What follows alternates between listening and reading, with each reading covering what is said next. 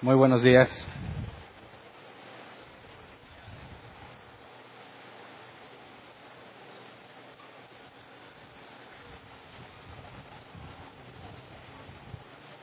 Me da gusto verlos.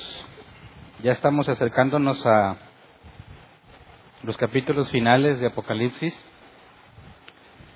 El objetivo para el día de hoy es Apocalipsis 17, enfocarnos en este capítulo. Y lo que vimos en la clase pasada, el miércoles, para aquellos que no vienen el miércoles, eh, analizamos cómo las siete copas fueron derramadas sobre la tierra y sus efectos. Y lo único que restaba, según eh, el propio Apocalipsis, es que en la séptima trompeta, donde se efectuaron las siete copas derramadas sobre la tierra, se consumaría lo que Dios había dicho, ese es el fin. Y en el capítulo 16 vimos que las siete copas fueron derramadas, es el fin. Lo único que resta es la venida de Cristo. Pero en este capítulo 17 y el 18, en lugar de avanzar a lo que continúa después de la última copa, hay un paréntesis donde se nos habla de la condenación de la gran ramera, pero no se nos había dado información, perdón, no se nos había dado información de esta ramera hasta este punto.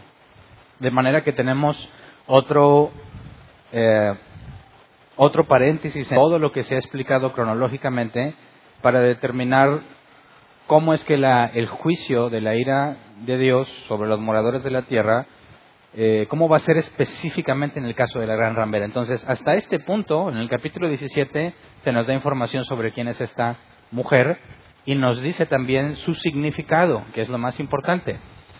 Sabemos que la gran ramera es uno de los temas más conocidos por aquellos que tienen noción del Apocalipsis y que todo el mundo tiene sus favoritos a la hora de ubicar quién es la gran ramera, ¿verdad?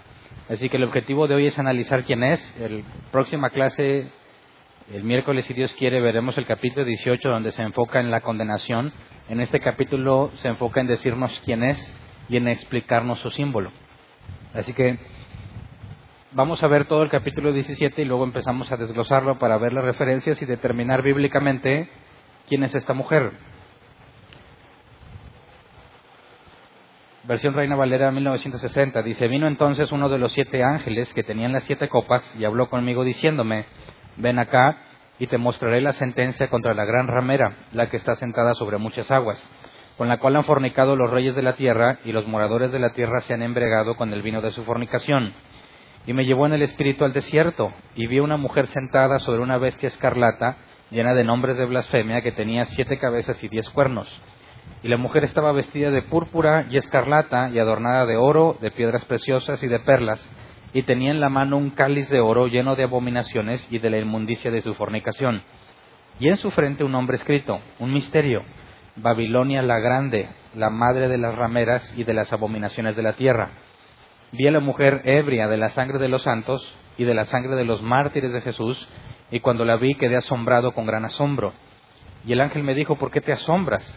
Yo te diré el misterio de la mujer y de la bestia que la trae, la cual tiene las siete cabezas y los diez cuernos. La bestia que has visto era y no es, y está para subir del abismo e ir a perdición. Y los moradores de la tierra, aquellos cuyos nombres no están escritos desde la fundación del mundo en el libro de la vida, se asombrarán viendo la bestia que era y no es y será. Esto, para la mente que tenga sabiduría, las siete cabezas son siete montes sobre los cuales se sienta la mujer, y son siete reyes. Cinco de ellos han caído, uno es y el otro aún no ha venido. Y cuando venga es necesario que dure breve tiempo. La bestia que era y no es es también el octavo, y es de entre los siete y va a la perdición. Y los diez cuernos que has visto son diez reyes que aún no han recibido reino, pero por una hora recibirán autoridad como reyes juntamente con la bestia. Estos tienen un mismo propósito y entregarán su poder y su autoridad a la bestia. Pelearán contra el Cordero y el Cordero los vencerá, porque Él es Señor de señores y Rey de reyes. Y los que están con Él eh, son llamados elegidos y fieles.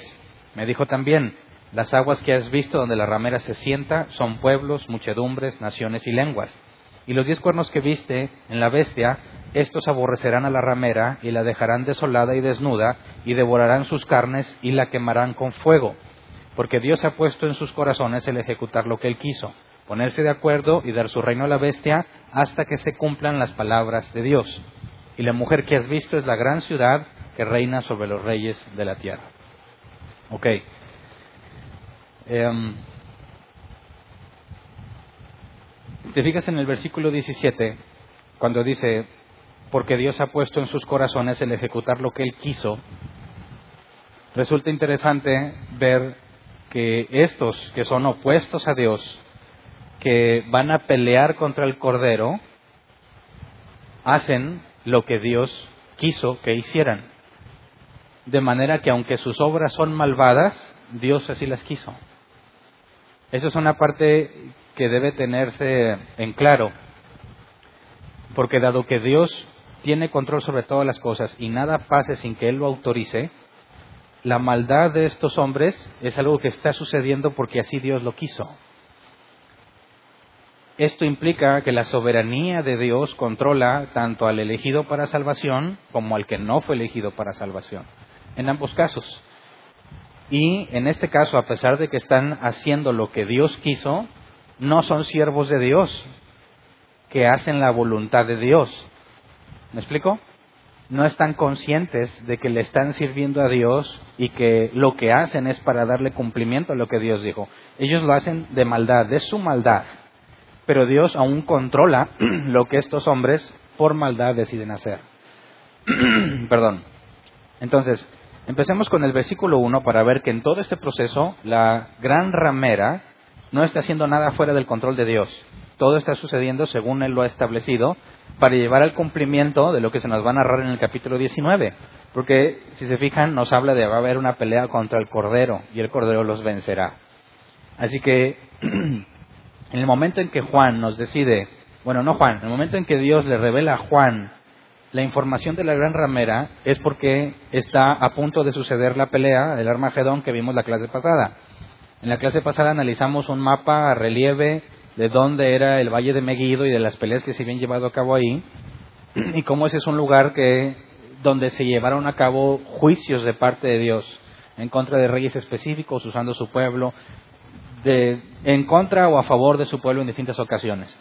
En este punto en particular, vemos que antes de que la pelea o la gran batalla se efectúe, se nos tiene que dar información sobre la gran ramera y lo que estos reyes han hecho según lo que Dios ha estipulado con esta ramera.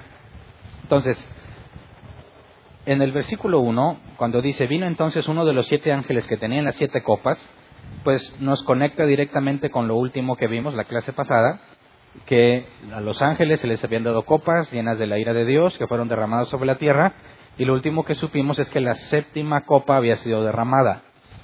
Entonces, en ese mismo contexto, uno de los ángeles que tenía las siete copas se le acerca a Juan y le dice, ven acá y te mostraré la sentencia contra la gran ramera, la que está sentada sobre muchas aguas, con la cual han fornicado los reyes de la tierra, y los moradores de la tierra se han embriagado con el vino de su fornicación. Así que esto representa un paréntesis entre lo que estaba narrando en la séptima copa y lo que continúa, que es la pelea del Cordero contra estos. Y antes de que la pelea se efectúe o se le cuente lo que sigue cronológicamente, se establece este paréntesis. ¿Cómo sabemos esto? Bueno, sabemos, vamos a Apocalipsis 10, versículos 6 y 7. ya se nos había dicho que la séptima trompeta marcaba el fin, la consumación de lo que Dios había eh, predispuesto. Dice Apocalipsis 10, 6 y 7 y juró por el que vive por los siglos de los siglos, que creó el cielo y las cosas que están en él, y la tierra y las cosas que están en ella, y el mar y las cosas que están en él, que el tiempo no sería más, sino que en los días de la voz del séptimo ángel, cuando él comience a tocar la trompeta, el misterio de Dios se consumará, como él lo anunció a sus siervos los profetas. Es decir, las siete copas eran lo último, ¿verdad? Se consumó. Así que la visión que Juan tiene sobre esta mujer no puede seguir en orden cronológico, a la séptima copa, porque ya todo está destruido, lo analizamos la clase pasada, ya no hay agua bebible, todos los ríos fueron consumidos, convertidos en sangre, ya no hay agua en el mar, todo fue convertido en sangre, ¿verdad? No hay seres vivos en el agua por, precisamente por la sangre. Vimos que el gran río Éufrates se secó para que diera paso a los reyes que pelearían en el Armagedón. Vimos también que las plagas que se derramaron, a pesar de todo lo doloroso y lo difícil que fue, ninguno se arrepintió de sus obras. Y en la última blasfemaron, en la última copa, porque cayó granizo como de 40 kilos sobre ellos. Así que lo que está a punto de mostrar de la mujer no puede ir en orden cronológico, porque no tendría sentido. La vemos embriagada de la sangre sobre una bestia, cuando la ira ya empezó y ya están sufriendo. Entonces, quisiera que viéramos cómo el desglose que hemos estado viendo en los capítulos, cómo va embonando una, una misma historia. Y para eso, quisiera que viéramos en el tiempo, desde que se le dijo a Juan, escribe las cosas que fueron, las que son y las que han de ser, vimos que podríamos hacer, muchas gracias, podríamos hacer una diferencia. Voy a tratar de, de plasmarlo de forma clara. Desde que empieza a hablar de Apocalipsis son las cosas que fueron, las que son y las que han de ser. Vimos que en el capítulo 1 Juan describe lo que había sido, ¿verdad? Estaba yo en la isla de Patmos, estaba así, así, así en los capítulos 2 y 3 era el mensaje a las iglesias en el presente, ¿verdad? Y del capítulo 4 en adelante es el futuro. Pero luego vimos que del 4 en adelante hay subdivisiones en los capítulos porque hay cambios drásticos en el tema. vimos que del 4 al 11 nos dejó hasta la séptima trompeta, ¿verdad? prácticamente ya está todo destruido. Desde la perspectiva de Juan nos fue platicando capítulo por capítulo todo lo que había sucedido. Y si visualizamos de esta forma, porque necesito que esta parte quede muy clara, voy a hacer aquí una, un corte para plasmar lo que teníamos en nuestra última semana. Y vamos a poner la mitad. Del 4 al 11 nos contó, aquí nos dejó, por así decir, muchas interrogantes, no nos dio detalle, nos dijo de forma muy escueta lo que había pasado. Y si este es el tiempo, digamos que nos contó casi hasta el final, ¿verdad? Nos dio muy poca información del periodo de la primera mitad, de 4 al 11. Y luego tenemos, a ver quién se acuerda de esta, del 12 al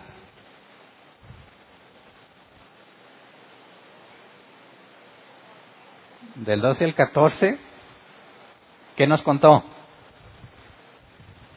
Nos dio información que no nos había dado anteriormente y nos contó lo que había pasado aquí, ¿verdad? Y luego, del 15 al 16, lo que hizo fue avanzarnos un poquito hasta, esta, hasta el final de la segunda mitad, que es cuando se consumó las siete copas. Ya no hay ira pendiente, ya no hay plagas por derramar. Nos acabó de contar el cachito que nos faltaba. Y ya nos contó desde el principio de la última semana hasta el fin de la última semana. Y lo que resta es que del 17, ah, voy a usar el mismo color negro, del 17 al 18 es la información que nos da entre qué sucedió con la gran ramera en este periodo a grandes rasgos y cómo va a terminar en este periodo. Es información extra que ya se nos había explicado todo lo que había sucedido, pero si te fijas en la primera mitad no se mencionó a la gran ramera. Sabemos que había una marca, ¿verdad? Vimos a las tres bestias, el dragón escarlata, la bestia que parecía leopardo con patas de león, eh, patas de oso, boca de león. Vimos a otra bestia con dos cuernos como de cordero, que en el capítulo 16 vimos que le llaman el falso profeta. Y no vimos, bueno, vimos aparte una imagen que se levanta con la imagen de la bestia, una estatua con la imagen de la bestia, que se le infunde aliento y esa estatua es la que ordena que el que no se ponga la marca de la bestia muera. ¿Verdad? No puede comprar ni vender. Luego, de aquí en nuestro mapa sabemos, aunque no se nos ha dicho, que hay un periodo de mil años en los que Satanás es encerrado, ¿verdad? Y después de esto, todavía hay más información, porque aquí hablaríamos de la Nueva Jerusalén. Y la represento como un cubo porque nos da sus medidas en cuanto a ancho, largo y alto. Pero hay otra figura que también puede aplicar, que es una pirámide que también tiene ancho, largo y alto. Entonces, hasta el capítulo 16 ya cubrimos todo lo que ha pasado cronológicamente. Perdón, sí, hasta el 16. 17 18 nos da una información pendiente en cuanto a la gran ramera y del 19 al 22 nos va a contar esta parte hasta la eternidad. Cómo termina con la Nueva Jerusalén y lo que sucede. Entonces, todos los capítulos, desde el pasado de Juan, el presente en Juan y del 4 al 22, cubren todo el periodo cronológicamente, pero los capítulos no todos son en orden cronológico. Encontramos estas divisiones. ¿Me explico? Entonces, la información que vamos a ver de la gran ramera no está sucediendo aquí al final de la séptima copa. En el capítulo 17 se nos va a decir qué es lo que hizo aquí. Y luego se nos va a decir cómo termina al final de la séptima copa, que eso es en el capítulo 18. ¿Ok? Entonces, regresemos a Apocalipsis.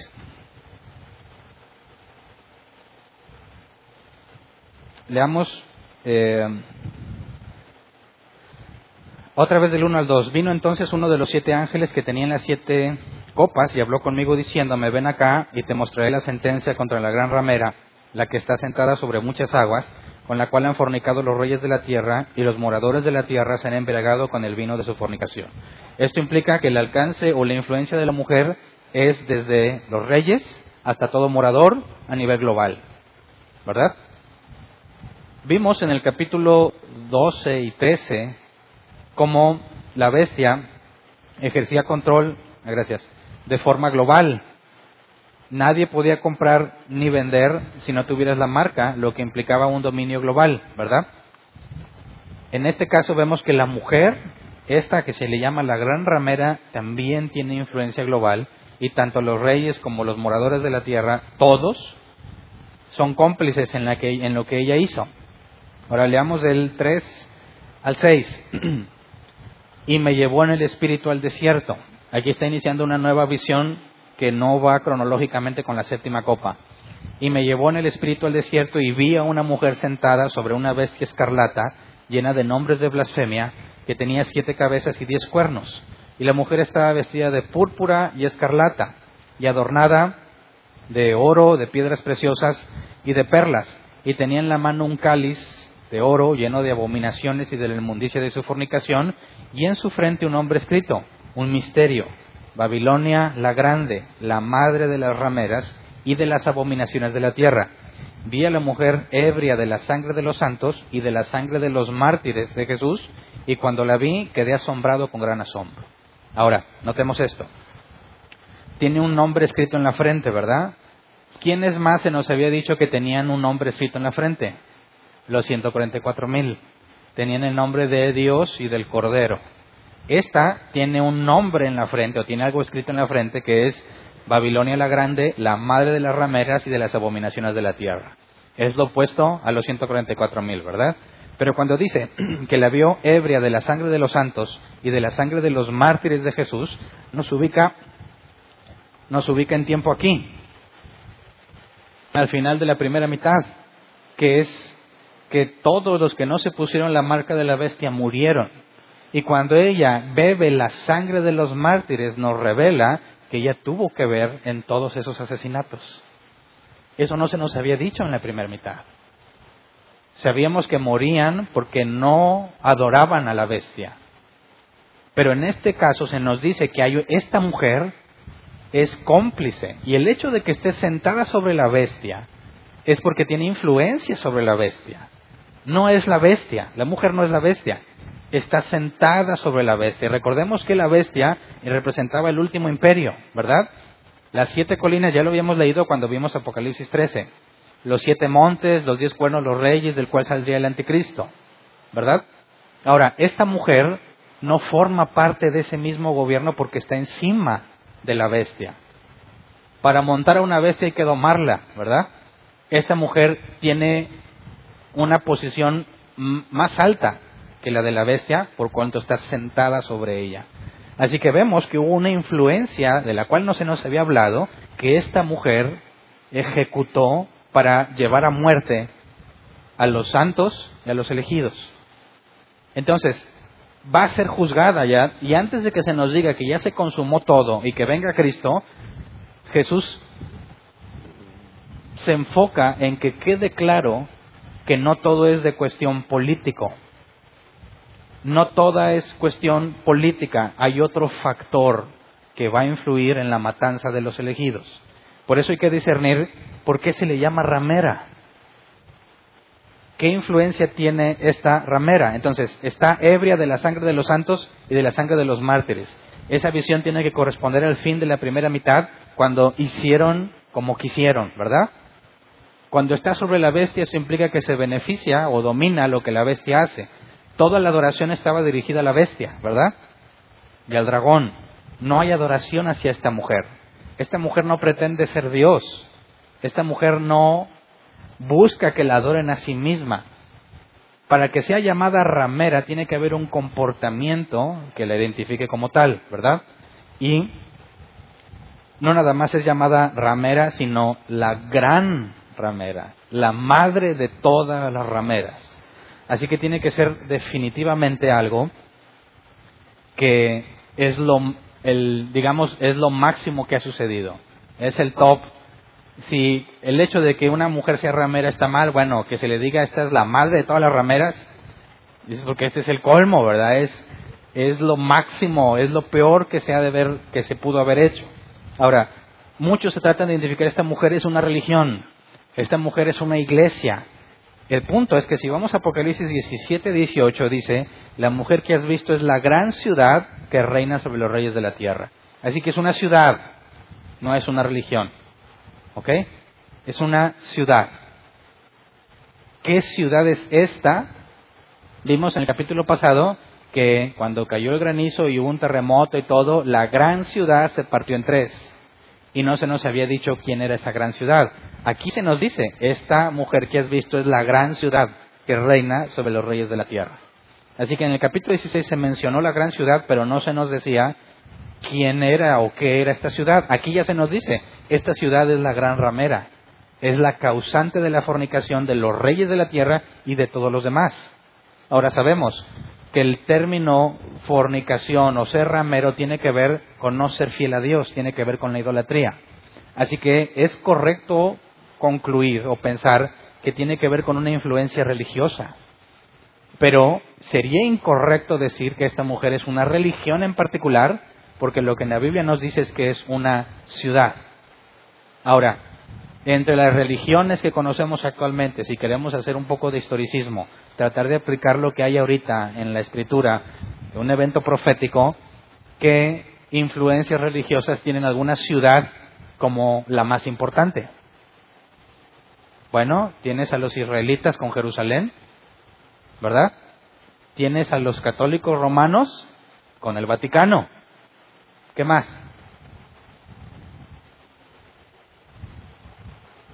Por eso algunos dicen, es que es la religión católica, pero es un error. No puedes decir que es la religión católica, es una ciudad. Que esa ciudad represente algo, sí. Que sea exactamente eso, pues no hay evidencia. ¿Qué tal si es una falsa iglesia cristiana? ¿Qué tal si son israelitas? No hay forma de determinarlo. Por eso no es sabio tratar de determinar un culpable ahorita. ¿Verdad? No es sabio ni justo. Así que tenemos que apegarnos a lo que la Escritura dice, es una ciudad. Ahora hay que ver qué información nos da la Escritura sobre este tipo de comportamiento. Y es importante notar que Dios se expresa de una forma muy similar de una ciudad en particular en Ezequiel 16. Vamos a Ezequiel 16, versículo 1 al 3. Vino, a mí palabra de Jehová diciendo, Hijo de hombre, notifica a Jerusalén sus abominaciones. Y di, así ha dicho Jehová el Señor sobre Jerusalén, tu origen, tu nacimiento es de la tierra de Canaán, tu padre fue amorreo y tu madre Tea. Pausa. La ciudad de Jerusalén. Todo Ezequiel 16 es sobre una ciudad. Y vamos a ver cómo la califica. Eh, vamos a ver versículo 15 y 16. Es un capítulo muy extenso, así que voy a sacar extractos para resumirlo. Versículo 15 y 16 dice, pero confiaste en tu hermosura y te prostituiste a causa de tu renombre y derramaste tus fornicaciones a cuantos pasaron. Suya eras. Y tomaste de tus vestidos y te hiciste diversos lugares altos y fornicaste sobre ellos. Cosa semejante nunca había sucedido ni sucederá jamás. Así que esta ciudad, Jerusalén, en el capítulo 16, Dios la identifica con una ramera. ¿Verdad? Ahora, sigamos leyendo. Vamos a leer versículo 20 al 21.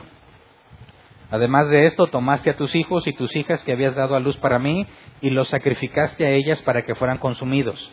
Eran poca cosa tus fornicaciones, para que degollases también a mis hijos y los ofrecieras aquellas imágenes como ofrenda que el fuego consumía. Y aquí vemos una conexión entre su fornicación y la idolatría. Se le está ofreciendo a imágenes. Toda imagen representa, se supone, una deidad, ¿verdad? No puede decir, no, esta imagen no, no es ningún Dios, es nomás una imagen. Sabemos que una imagen no es un Dios, pero representa a una deidad. Entonces, cuando se le ofrece las imágenes, de Goya a sus hijos para ofrecer a sus imágenes, habla de una idolatría muy profunda y muy depravada y pervertida. ¿Qué mujer degolla a sus hijos con tal de complacer a una deidad? ¿Verdad? Ahora, versículo 28 al 34. Dice, fornicaste también con los asirios, por no haberte saciado y fornicaste con ellos y tampoco te saciaste. Multiplicaste asimismo tu fornicación en la tierra de Canaán y de los caldeos y tampoco con eso te saciaste. Cuán inconstante es tu corazón, dice Jehová el Señor, habiendo hecho todas estas cosas, obras de una ramera desvergonzada, edificando tus lugares altos en toda cabeza de camino y haciendo tus altares en todas las plazas. Y no fuiste semejante a una ramera en que menospreciaste la paga, sino que sino como mujer adúltera que en lugar de su marido recibe ajenos. A todas las rameras les dan dones, mas tú diste tus dones a tus enamorados y les diste presentes para que de todas partes se llegasen a ti en tus fornicaciones. Ya ha sucedido contigo en tus fornicaciones lo contrario de las demás mujeres, porque ninguno te ha solicitado para fornicar, perdón, y tú le das la paga y en lugar de recibirla, por esto ha sido diferente. O sea, no es una ramera como las demás. A las rameras se les pagaba por su servicio. Bueno, Jerusalén pagaba para que, para que pudiera dar sus servicios. Y ese es el colmo. Cuando hablas de la gran ramera, aquí Dios hace una clara definición. No era simplemente una ramera, eras peor. Porque la ramera buscaba un don, un regalo, una paga. Pero esta lo hace gratis y hasta les paga. Así que vemos que hay una clara referencia a la idolatría de Jerusalén con una gran ramera y que es peor que una simple ramera. Es algo todavía más abominable. Ahora, esta imagen de la gran ramera aplica también a una ciudad en Apocalipsis. ¿De qué ciudad está hablando? Podríamos decir, ah, es Jerusalén. No necesariamente.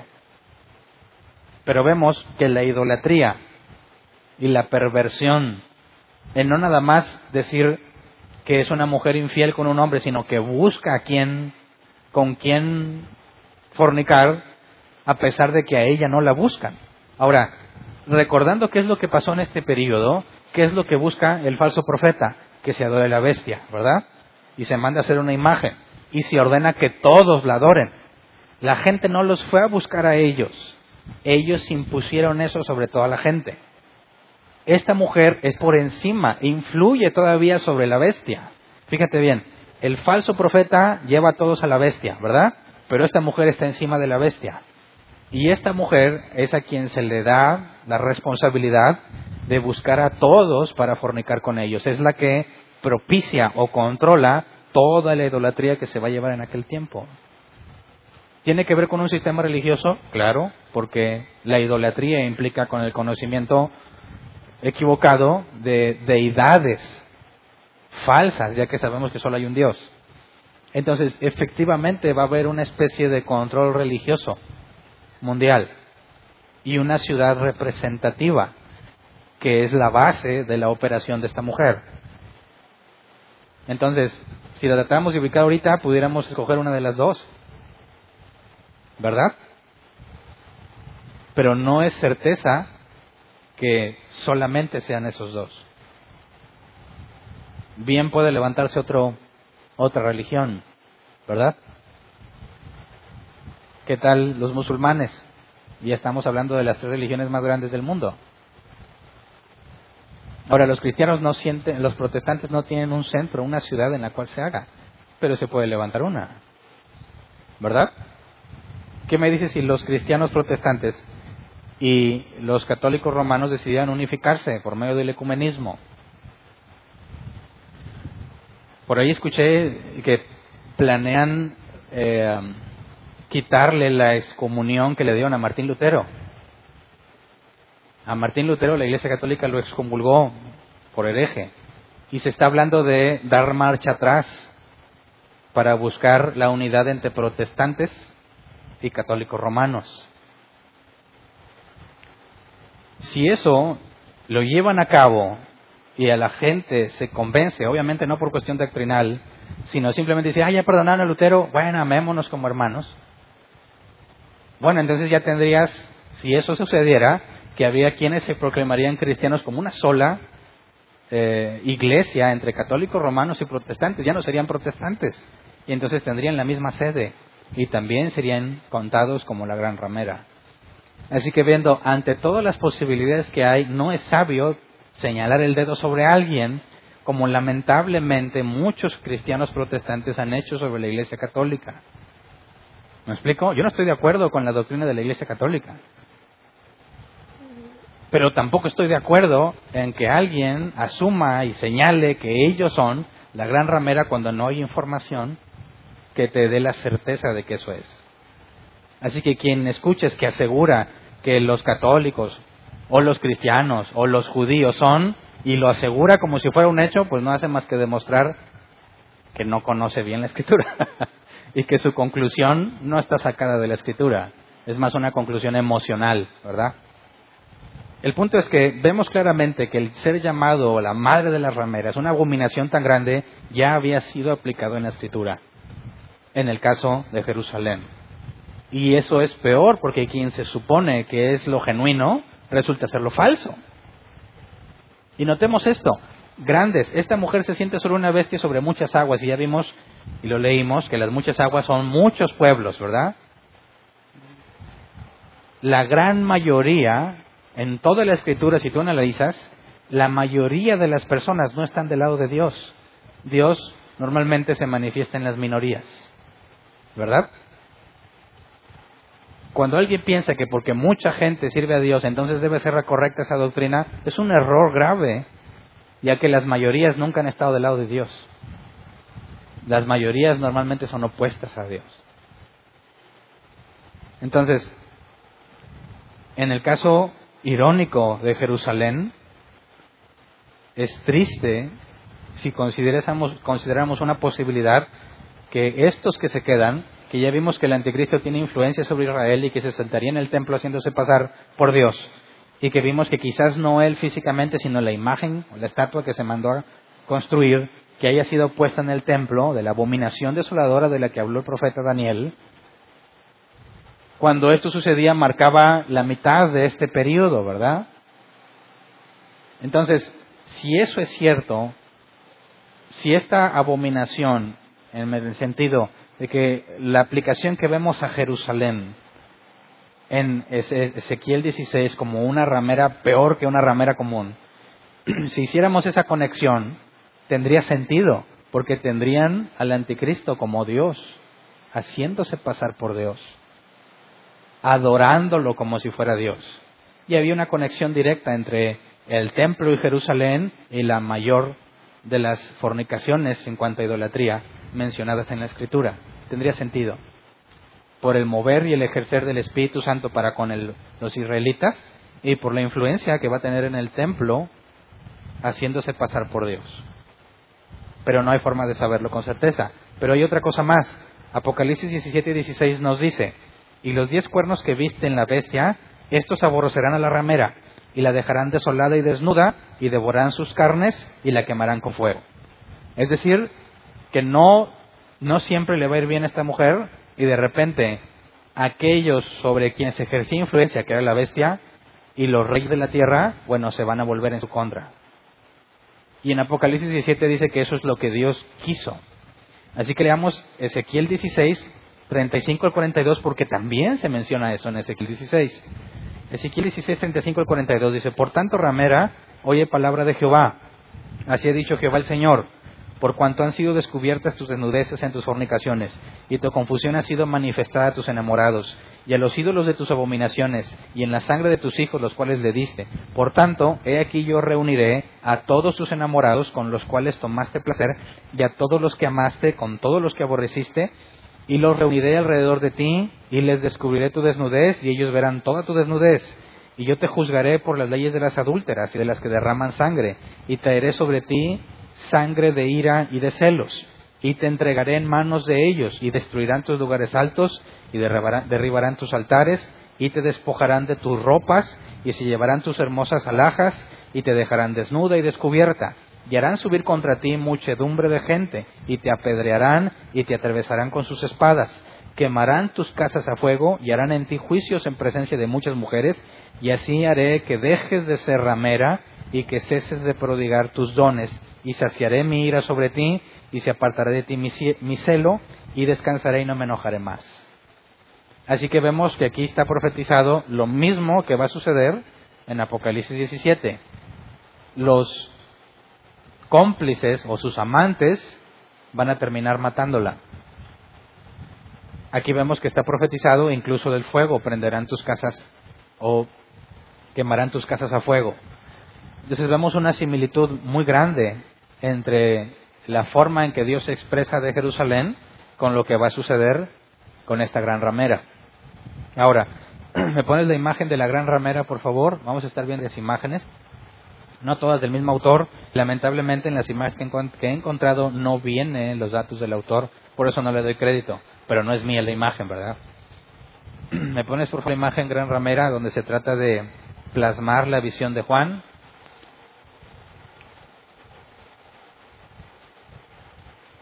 Aquí abajo están las cabezas. Lo que se ve como humo no es humo, es agua, nomás que nuestro proyector no, no las llega. La mujer está vestida de escarlata, embriagada de la sangre de los santos. Y le ponen una corona, pues porque está encima de la bestia, encima de los reyes, ¿verdad? Es tratar de imaginar qué es lo que Juan vio. Ahora regresemos a Apocalipsis. Apocalipsis 17, versículo 7 al 18. O sea, leamos toda la descripción que se nos da en cuanto a la simbología de esta mujer. Dice, y el ángel me dijo, ¿por qué te asombras? Yo te diré el misterio de la mujer y de la bestia que la trae, la cual tiene las siete cabezas y los diez cuernos. La bestia que has visto era y no es, y está para subir del abismo e ir a perdición, y los moradores de la tierra aquellos cuyos nombres no están escritos desde la fundación del mundo en el libro de la vida, me eh, perdón, se asombrarán viendo la bestia que era y no es y será. Pausa. ¿Quiénes son los únicos que la bestia va a engañar? Los que no son elegidos. ¿Desde cuándo fueron escritos en el libro de la vida? Desde antes de la fundación del mundo. Así que esto que está sucediendo no se está llevando a ninguna oveja de Cristo, ¿verdad? solamente va a afectar a los que desde antes de la fundación del mundo no fueron elegidos para salvación. Nótese cómo no está sucediendo nada contrario a lo que Dios ha establecido. Solamente va a engañar a los que no fueron elegidos. Y deja claro que son elegidos antes de la fundación del mundo. Ahora, dice esto para la mente que tenga sabiduría. Las siete cabezas son siete montes sobre los cuales se sienta la mujer y son siete reyes. Cinco de ellos han caído, uno es y el otro aún ha venido, y cuando venga es necesario que dure breve tiempo. La bestia que era y no es es también el octavo, y es de entre los siete y va a la perdición. Y los diez cuernos que has visto son diez reyes, aunque aún no han recibido reino, pero por una hora recibirán autoridad como reyes juntamente con la bestia. Estos tienen un mismo propósito y entregarán su poder y su autoridad a la bestia. Pelearán contra el Cordero y el Cordero los vencerá, porque Él es Señor de señores y Rey de reyes, y los que están con Él son llamados elegidos y fieles. Pausa. Pelearán estos reyes contra el Cordero, ¿verdad? Los que fueron engañados por la bestia son los que no son elegidos para salvación. ¿Cómo se les llama a los que están con el Cordero? elegidos y fieles.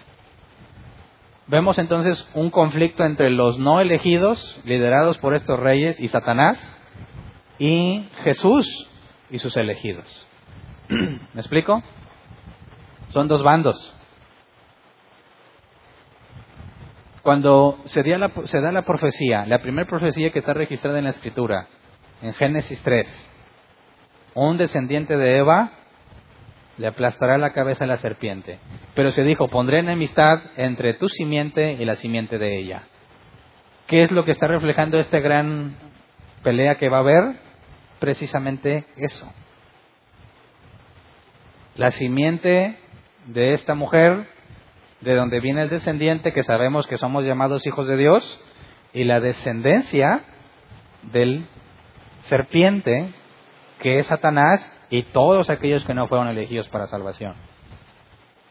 Esta guerra final marca el cumplimiento del acabar con la autoridad de la serpiente, el pisar en la cabeza.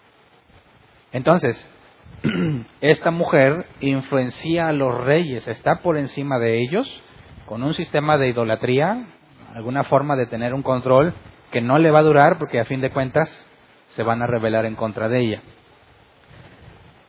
Sigamos leyendo. Eh,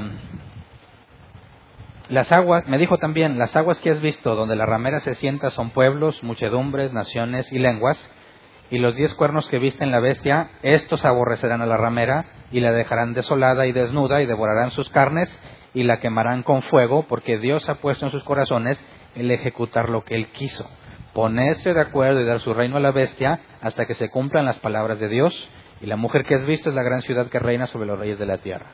Así que aquí tenemos otro asunto eh, interesante a señalar. Mientras que estos van a pelear con el Cordero y van a ser vencidos porque no son elegidos, aún estos están haciendo lo que Dios quiso. ¿Cómo es posible entonces que los juzgue si hicieron lo que Dios quiso? ¿Me explico? Es decir, si yo fuera uno de esos reyes, diría, a ver Dios, ¿terminé haciendo tu voluntad, sí o no? Sí, entonces ¿por qué me condenas? ¿Qué opción tenía? O sea, ¿terminé haciendo tu voluntad o no? Sí. Entonces ¿por qué me condenas? ¿No deberías recompensarme? Porque hice lo que tú quisiste. ¿Cómo nos explicamos esto? ¿Cómo es posible que hagan lo que Dios quiere y sin embargo van a ser condenados? ¿Dónde está la justicia divina? Notemos que el hecho de que se rebelen contra la mujer, la aborrezcan la maten, también es algo que Dios quiso. Entonces, ¿cómo entendemos la justicia de Dios sobre aquellos que terminaron haciendo lo que, Dios, lo que Dios había decidido? Y esos ejemplos los encontramos en toda la Escritura. El primero más claro, el primero más claro es el de José. Ustedes desearon para mí el mal, pero Dios usó eso para bien. Y se le dio el sueño a José de lo que sucedería, mostrando lo que Dios iba a hacer, que sus hermanos se postrarían ante él. Pero no tenía sentido en ese momento del tiempo porque él era el menor. Pero ese sueño hace que sus hermanos se enojen con él y decidan venderlo como esclavo. Primero matarlo, ¿verdad? Pero Judá intercede por él, no lo maten, véndanlo. Entonces, pues lo venden como esclavo y vemos todo el proceso que siguió hasta que Dios lo pone como gobernador por revelar el sueño a Faraón y entonces se cumple que sus hermanos llegan, se terminan postrando ante José, aunque no saben que es su hermano, Y entonces te pondrías a pensar, a ver, Dios le mostró en un sueño lo que iba a pasar, pero ese sueño fue lo que detonó que se cumpliera. ¿Verdad?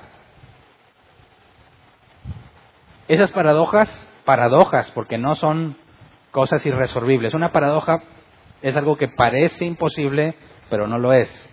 Ese tipo de paradojas las ves en muchas películas futuristas. Todo lo que implica bajar en el tiempo tiene una paradoja muy similar. Que lo que tú hiciste ahora para modificar el futuro es lo que efectivamente te llevó a ese futuro. Y vemos que es el sueño de José, contado a sus hermanos, lo que hace que las cosas empiecen a funcionar para que ese sueño se cumpla. Así que son, fueron inocentes los hermanos de José cuando de su maldad decidieron entregar a José. No, no son inocentes, pero hicieron lo que Dios quería. ¿Verdad? Otro ejemplo, Jesús fue crucificado, ¿verdad? ¿Qué nos dice Pedro? ¿Qué dijo Esteban ante sus acusadores? Este hombre murió de acuerdo al propósito de Dios por medio de hombres malvados. Entonces podrían decir estos hombres, gracias a mí hay salvación, porque yo maté a Jesús. ¿No debería servir un premio mejor? No, son condenados. Oye, pero terminaron haciendo lo que Dios dijo. Hicieron lo que Dios quiso. ¿No los hace eso inocentes? No, pero ¿por qué no? Porque en griego hay dos palabras que se utilizan para hablar sobre la voluntad de Dios. Celos y bulé. La voluntad decretiva o revelada, perdón, la voluntad permisiva y, revelada y la voluntad decretiva y oculta. Cuando Moisés le da la ley al pueblo, les dice que lo revelado es para nosotros, pero lo oculto permanece a Dios y da evidencia de que no todo fue revelado. Hay algo que solo Dios sabe y no hay más quien sepa. Y Jesús nos da un ejemplo claro. El día y la hora nadie lo sabe, solo mi Padre que está en el cielo. Y es como Moisés dijo, lo que se nos reveló es para nosotros, lo que no, pertenece a Dios. Ahora, cuando Dios lleva a cabo sus planes según su voluntad, expresa su voluntad de dos formas. No mates, ¿verdad? Es la voluntad de Dios que no mates, sin embargo la gente mata. No obedecen la voluntad de Dios porque esa voluntad revelada claramente se les especifica qué es lo que deben de hacer, qué es lo que Dios quiere, pero esa voluntad es, solamente permisiva. Aún tú puedes desobedecerla si quieres. Pero en cuanto a la voluntad bulé, la decretiva, la principal característica de esa voluntad es que es oculta. Nadie la sabe. Así que aquel que diga, yo vendí a José para que Dios cumpliera sus planes, miente porque era oculto y no sabía. Y él estaba haciendo la voluntad de Dios sin estar consciente de que está haciendo la voluntad de Dios, sino que él lo hace de su maldad. Lo que Dios hizo es poner a José a modo, ¿verdad? Era el más chiflado, ¿verdad? Aún eso, ¿estaba controlado por Dios? Sí. ¿Por qué? Porque fíjate bien. Hay una historia más atrás, ¿verdad? Jacob, ¿a quién amaba y con quién terminó casándose? Jacob trabajó siete años por la mujer que le gustaba, ¿verdad? Raquel. Y el día de la luna de miel le dan gato por liebre. Y como la mujer tenía que estar con el rostro cubierto y no la podías ver hasta la cámara nupcial, y algunos se aseguran, y ya no lo puedo saber yo con certeza, que aún durante la cámara nupcial él estaba todo oscuro y no era visible, pues le dieron gato por liebre y le dieron a la hermana mayor porque el papá de ellas dijo, no, chivo brincado, chivo quedado. Eso ya es de mi, cosecha, ¿verdad? Que dijo, no puede ser que se case primero la, menor que la mayor, tengo que sacar primero a la mayor. Entonces, sin avisarle a Jacob, le echan ahí a, a la mayor para que salga. Y lo dice, eh, ¿qué onda? Me hiciste trampa, ¿verdad? Esta no es la mujer por la cual yo trabajé. Dice, no hay problema, trabajo otros siete años y ahora sí te doy la que tú quieres. Y ya no tengo otra, así que no te puedo engañar. Trabajó otros siete años y bueno, al fin. El problema es que esta mujer no pudo tener más que un hijo. Al final dos, ¿verdad? Pero en los tiempos en los que José está mostrando el sueño, él es el único hijo de ella. Y es más amado que los otros porque proviene de la mujer que él verdaderamente amaba. Así que había un trato preferencial hacia José y se nos habla de la vestidura, la túnica de colores que ningún hermano tenía. Ahora, ¿eso está mal? Sí, está mal, porque todos son hijos de él y ellos no tienen la culpa de que le hayan encasquetado a Lea. ¿Verdad? Jacob debió haber sido un buen padre y amar a todos por igual, pero no lo hizo. Y eso fue usado por Dios porque sus hermanos empezaron a aborrecerlo. ¿Verdad? Y luego, para acabarla de amolar, viene y les cuenta un sueño de que todos se postraban ante él. Es el colmo. Nomás eso faltaba, que se la diera de rey. Es el menor y quiere los beneficios del primogénito. Basta, vamos a matarlo. Y eso detona todo el proceso para que José termine siendo gobernador de Egipto. ¿Son inocentes los hermanos? No, fue inocente Jacob. No, sin embargo, Dios acomodó todo para que así sucediera. Pero a ellos les, les fue oculto. No sabían que estaban haciendo lo que Dios había determinado. Así que no lo hicieron con la motivación de servirle a Dios, sino de su propia maldad. Y por eso son culpables. ¿Me explico? Cuando vemos que estos hombres van a terminar matando a la ramera y entregando su autoridad a la bestia, dice, eso es lo que Dios quiso, pero ellos no lo saben, así que no pueden argumentar que sirvieron a Dios. ¿Me explico? Por eso son culpables.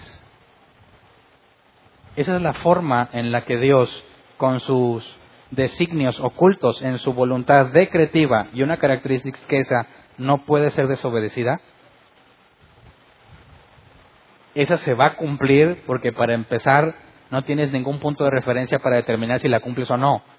La haces de tu propia maldad y de tu propia decisión. Entonces notemos esto y es importante que lo entiendas. Cuando Dios ha determinado todas las cosas, determinó todas las buenas obras que ibas a hacer, ¿determinó también las malas? ¿Qué opinas? ¿Mm? Claro que también las determinó. ¿Por qué? Porque se nos dice la escritura, Jesús murió como Dios lo había determinado. ¿Desde cuándo lo determinó? Pues mira, si la elección se hizo antes de la fundación del mundo, desde ahí está determinado. Pero el hecho de que Dios haya determinado que en determinada circunstancia pecaras, tú no lo sabías y tú pecaste porque quisiste por eso eres culpable. Es muy importante porque justo antes de que Jesús desciende y haga esta, esta gran guerra, se nos deja en claro que estos hombres son culpables a pesar de haber cumplido con lo que Dios quiso, dejando ver que nada sucede fuera del control divino y que al mismo tiempo que el control divino está sobre todas las cosas, tú eres culpable por aquello que hiciste de tu propia maldad. Luego, la mujer que has visto es la gran ciudad que reina sobre los reyes de la tierra. Dejamos entonces en claro que esta mujer, la influencia que tiene sobre la bestia, va a ser un factor importante en la gran matanza que se va a hacer para aquellos que son de Jesucristo, aquellos que guardan su palabra, su testimonio. Solo engañarán a aquellos que no son elegidos para salvación eso es una base bíblica más para confiar en que las palabras de Jesús cuando dijo en Juan 6, la voluntad del Padre es que de los que Él me ha dado no pierda yo ninguno, sino que lo resucite en el día postrero, eso es plenamente confiable para nuestras vidas. Porque aún semejante poder como el que se le entrega a la bestia no puede engañar a un elegido por Dios. No puede estamos seguros en sus manos. Ahora, el punto a considerar ahora es quién es esta bestia. Ya habíamos visto y les había adelantado desde Apocalipsis 13 que yo la identifico con la segunda bestia, no el dragón, sino la bestia de donde sale el anticristo. Y en algunas ocasiones a la bestia se le llama anticristo, o es el mismo, hablan del mismo. Pero quisiera que recordáramos brevemente las bestias que hemos analizado para irnos a ver profecía de Daniel que no hemos tocado en Daniel capítulo 2 y Daniel capítulo 7 para ver cómo embona con esto que se nos describe en los capítulos 17 y 18. Así recordemos la primera bestia, el dragón, en Apocalipsis 12, 3 dice, también apareció otra señal en el cielo, y aquí un gran dragón escarlata, que tenía siete cabezas y diez cuernos, y en su cabeza siete diademas. Notemos que el color escarlata es una característica de este, ¿verdad? Y recordemos que la, la bestia sobre la cual la mujer está sentada también es escarlata, ¿verdad? Luego ahí mismo versículos 7 y 9. Después hubo una gran batalla en el cielo, Miguel y sus ángeles luchaban contra el dragón y luchaban el dragón y sus ángeles, pero no prevalecieron ni se halló ya lugar para ellos en el cielo y fue lanzado fuera el gran dragón, la serpiente antigua que se llama Diablo y Satanás, el cual engaña al mundo entero, fue arrojado a la tierra y sus ángeles fueron arrojados con él. Aquí nos establece claramente que este dragón escarlata es el diablo, ¿verdad? Está en el cielo, es escarlata, tiene siete cabezas, diez cuernos, cada cabeza es una diadema y es Satanás. Segunda bestia, el anticristo. Vamos a Apocalipsis 13, 1 al 7. Apocalipsis 13, 1 al 7. Me paré sobre la arena del mar y vi subir del mar una bestia que tenía siete cabezas y diez cuernos, y en sus cuernos diez diademas, y sobre sus cabezas un hombre blasfemo. Aquí hay mucha similitud con el primer dragón, ¿verdad? Luego dice, y la bestia que viera semejante a un leopardo, y sus pies como de oso, y su boca como boca de león, y el dragón le dio poder, le dio su poder y su trono y gran autoridad Vi una de sus cabezas como herida de muerte, pero su herida mortal fue sanada y se maravilló toda la tierra en pos de la bestia. Y adoraron al dragón que había dado autoridad a la bestia y adoraron a la bestia diciendo, ¿quién como la bestia y quién podrá luchar contra ella? También se le dio boca que hablaba grandes cosas y blasfemias y se le dio autoridad para actuar 42 meses y abrió su boca en blasfemias contra Dios para blasfemar de su nombre, de su tabernáculo y de los que moran en el cielo y se le permitió hacer guerra contra los santos y vencerlos. También se le dio autoridad sobre toda tribu, pueblo, lengua y nación. Así que vemos que no es el dragón, ¿verdad? Pero esta autoridad que tiene, Daniel nos había dicho que es la autoridad que se le da al anticristo. Vemos que esta bestia es identificada en cierta forma con las mismas características y poder que se le va a dar al anticristo. Tercer bestia, Apocalipsis 13, 11 al 13. Después vi otra bestia que subía del mar y tenía dos cuernos semejantes a los de un cordero, pero hablaba como dragón. Y ejerce toda la autoridad de la primera bestia en presencia de ella, y hace que la tierra y los moradores de ella adoren a la primera bestia cuya herida mortal fue sanada. También hace grandes señales de tal manera que aún hace descender fuego del cielo a la tierra delante de los hombres. Esta es la tercera bestia, ¿verdad? La que llamamos el falso profeta. Vamos a Apocalipsis 16, 13 donde se le llama falso profeta. Y vi, una, y vi salir de la boca del dragón y de la boca de la bestia y de la boca del falso profeta tres espíritus inmundos maneras de ranas. Eso lo analizamos la clase pasada. Así que vemos que esta tercer bestia es el falso profeta, ¿verdad? Me pones la imagen de bestias apocalipsis. Ya la vimos, pero vamos a recordarla. Bestias apocalipsis. Tienes al dragón con las siete cabezas, ¿verdad? Aquí se ve como negro, pero es escarlata. Aquí tienes a la segunda bestia, que también tiene siete cabezas con cuernos, diademas, pero parece leopardo, patas de oso, patas de oso, boca de león. Y luego tienes que sale de las aguas, ¿verdad? Bueno, dale por arriba tantito para ver esta parte. Juan dijo, me paré sobre la orilla del mar y vi cómo salía de las aguas. Aquí está esta parte graficada. Y la tercera bestia que no se nos da mucha descripción, sino que tiene dos cuernos como cordero, pero habla como Satanás, hace descender fuego del cielo y hace que los adoradores, estas gentes o los moradores de la tierra adoren a la bestia. Y aquí hay un pequeño detalle que no se alcanza a percibir bien, pero esta es la imagen de la bestia, la estatua a las cuales tienen que adorar, que implica adorar a la bestia y al dragón, ¿verdad? Ahora, ¿Cuál de esas es la bestia del capítulo 17? ¿Qué se nos dice de la bestia sobre la cual está sobre la cual está la mujer, que es escarlata. Esa caray, no se nos dijo que esta fuera escarlata, pero tampoco se dijo que no fuera escarlata.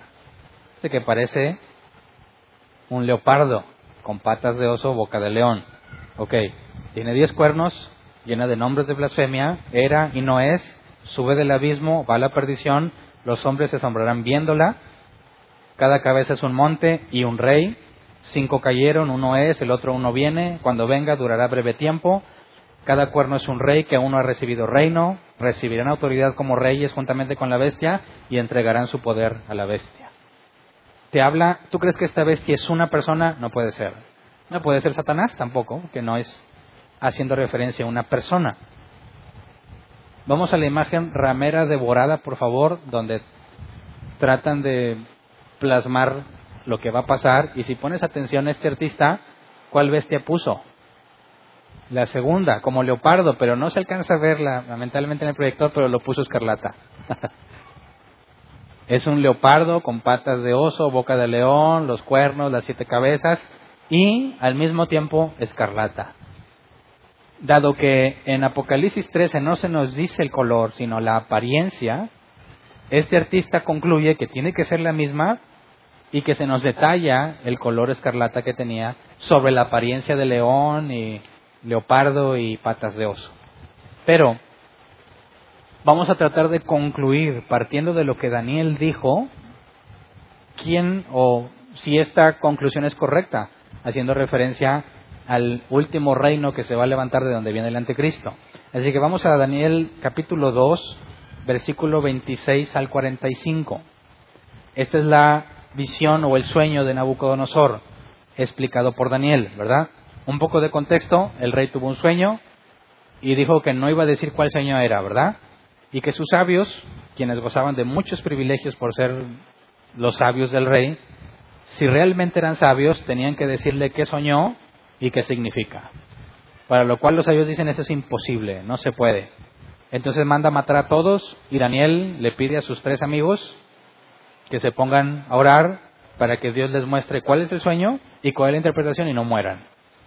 Entonces tenemos que el versículo 26 dice palabras de Daniel, ¿verdad? Respondió el rey y dijo, bueno, primero Daniel, respondió el rey y dijo a Daniel, al cual llamaban Belsasar, ¿podrás tú hacerme conocer el sueño que vi y su interpretación?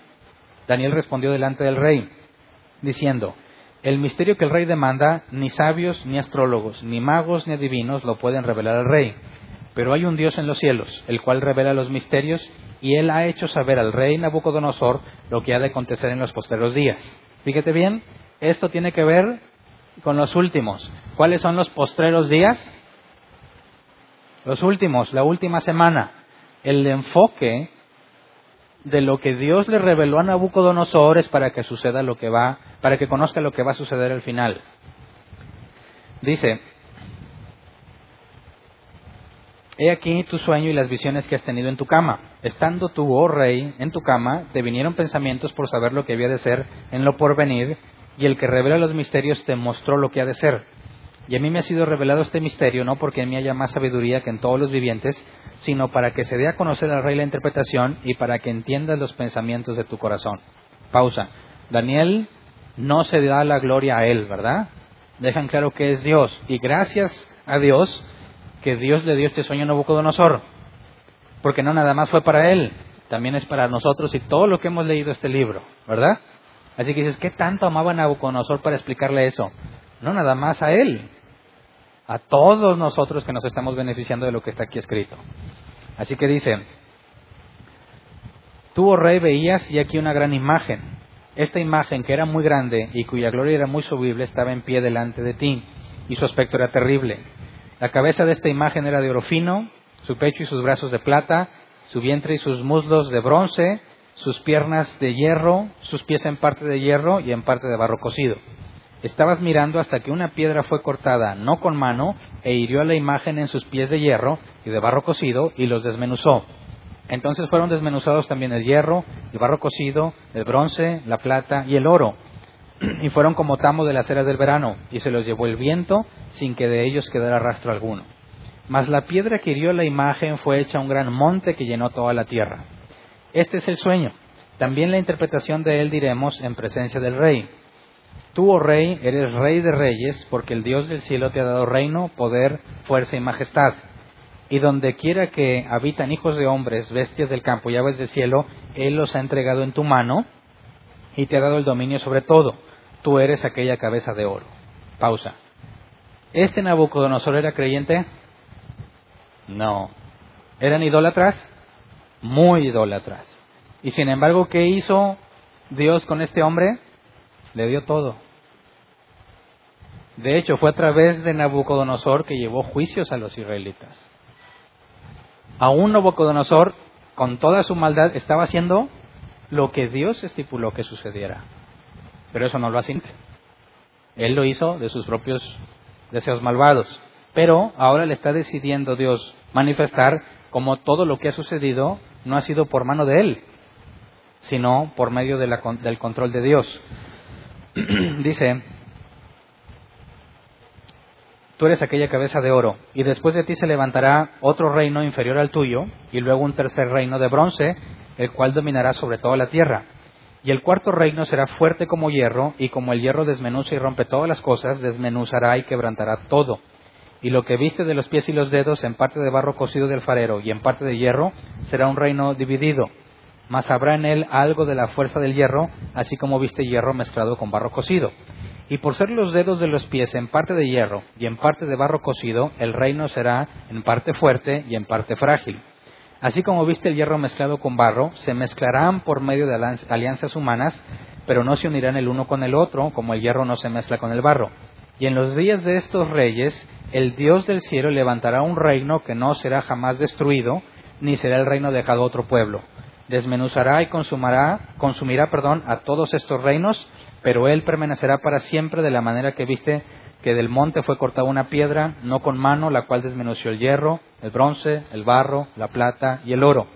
El gran Dios ha mostrado al rey lo que ha de acontecer en lo porvenir, y el sueño es verdadero y fiel su interpretación.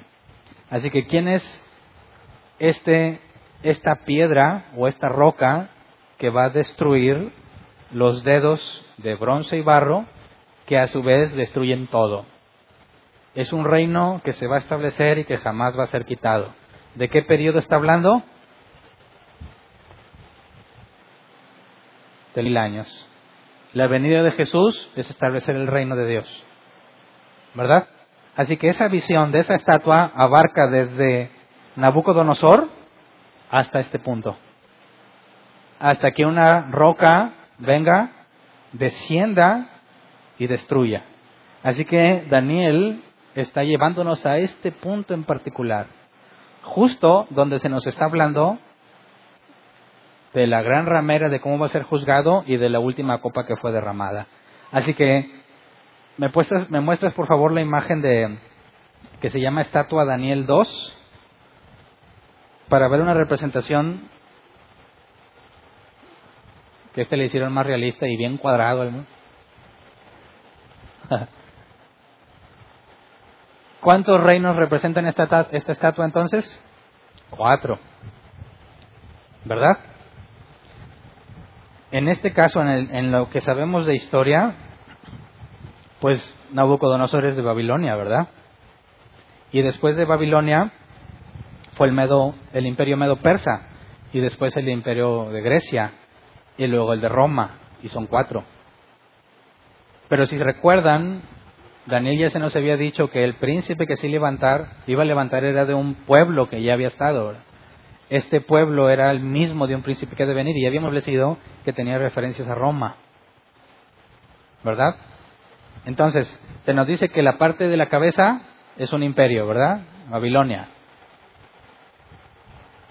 La parte de plata, y aquí se ven los colores, era otro, ¿verdad? Que sabemos, aunque Daniel no lo sabía en ese momento, pues fue la alianza entre los medos y los persas. Y luego, más para abajo, tienes que es de bronce toda esta parte, los lomos y los muslos son de bronce y ese es otro reino y sabemos que es Grecia. Y luego, las, bueno, hasta los muslos, las piernas y los pies, estos eran de hierro y estos eran de barro mezclado con hierro y aquí se alcanza a apreciar el detalle, ¿verdad? Y esto, aquí hay una diferencia. Este fue Roma y luego una alianza que va a enfrentarse con esta imagen que está acá, ¿me lo pones? Esta que está aquí es la roca que desciende y le va a dar a los pies. Que al derribar los pies se derrumba todo lo que había sido como gobierno sobre la tierra, porque esta roca se convertirá en un gran monte y en un reino que jamás será removido. Ahora, tiene diez dedos y hay diez cuernos en la bestia. Sabemos que necesariamente la profecía de Daniel nos dice que los pies son la bestia sobre la cual se sienta la ramera. Una alianza humana, no tan fuerte, porque ellos son los que van a pelear contra el Cordero y el Cordero los destruirá.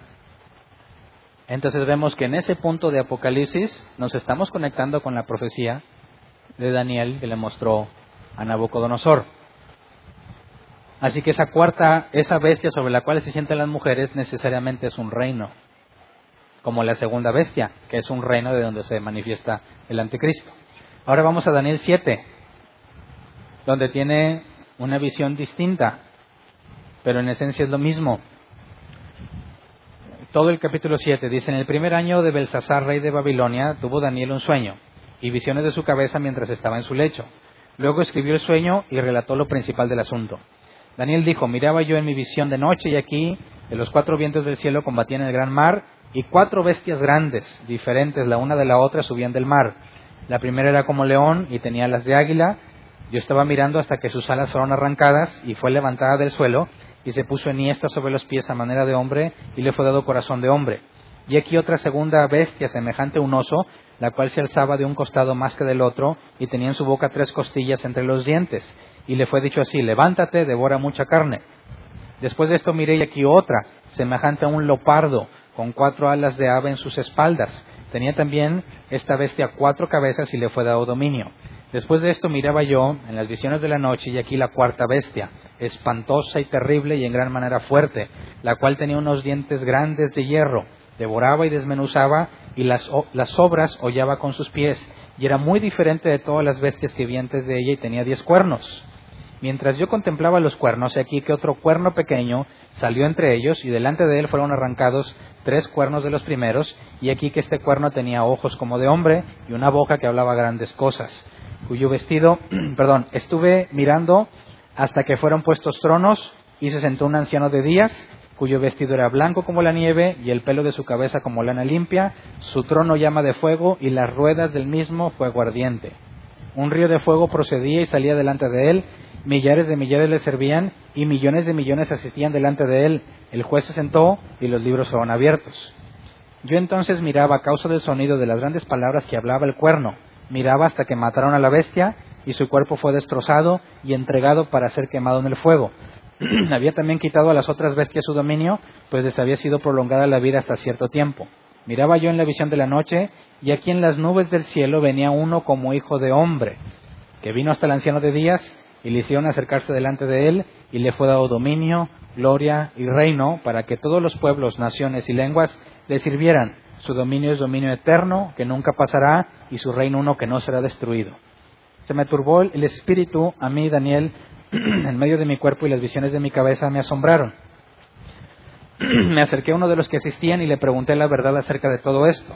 Y me habló y me hizo conocer la interpretación de las cosas. Estas cuatro grandes bestias son cuatro reyes que se levantarán en la tierra. Después recibirán el reino los santos del Altísimo y poseerán el reino hasta el siglo, eternamente y para siempre. Pausa. ¿Dónde está ubicado en tiempo?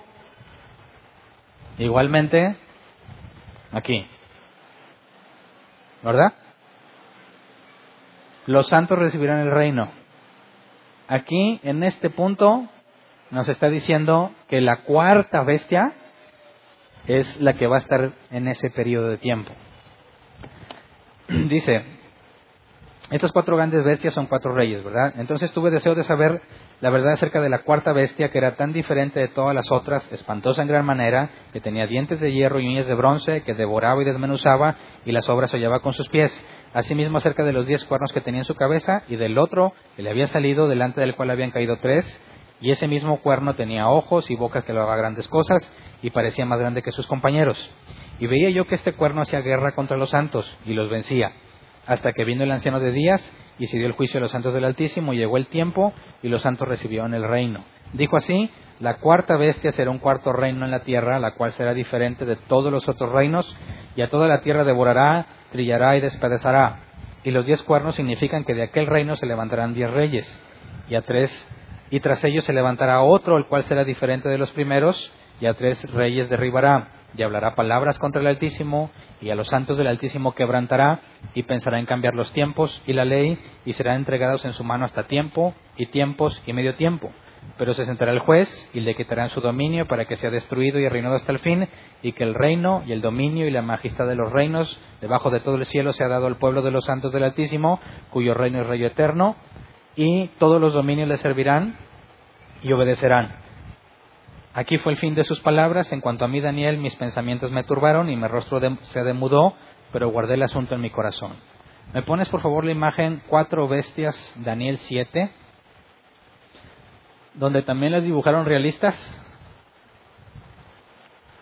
La primera, la segunda, la tercera y la cuarta. La primera, león con alas que se las arrancan, ¿verdad? La otra es un oso con costillas en su boca. La tercera, leopardo con varias cabezas y cuatro alas, ¿verdad? Y la cuarta dice, muy diferente a estas, tiene diez cuernos. Y de esa cuarta va a salir un cuerno que es el anticristo. Me pones ahora la imagen que se llama estatua bestias. Y aquí está la analogía entre el sueño o la visión de Nabucodonosor y el de Daniel. La primera era Babilonia, ¿verdad? La segunda era el imperio medo-persa. La tercera era Grecia. Y la cuarta, Roma. El sueño de Nabucodonosor y la visión de Daniel es el mismo, pero representado de otra manera, ¿verdad? Entonces, el reino que es en los pies, el hierro y los pies de barro con hierro, es uno mismo. Históricamente sabemos que el de hierro era Roma. El que ha de venir necesariamente tiene que ver con Roma. Así que esta bestia, con los diez cuernos, aunque no tiene las siete cabezas, ahí no se representaron las siete cabezas, necesariamente tiene que ser la misma bestia, aunque representada de forma distinta, sobre la cual la mujer, la gran ramera, está sentada. Así que la venida de Cristo tiene que ver con este reino y su destrucción, y en Apocalipsis 17 claramente se nos dice que pelearán contra el Cordero y éste los vencerá. Entonces fíjate cómo desde Daniel ya está dicho todo lo que va a suceder hasta el fin. Y según el juramento del ángel, que se cumpliría todo lo que había dicho con los profetas, en la séptima trompeta, que ya vimos que ya se derramó la séptima copa, ¿qué es lo único que queda pendiente? Que la roca descienda y destruya. ¿Qué sucederá en el Armagedón? Así que vemos que Daniel y Apocalipsis nos están hablando de lo mismo, pero a muy distinto nivel de detalle, ¿verdad?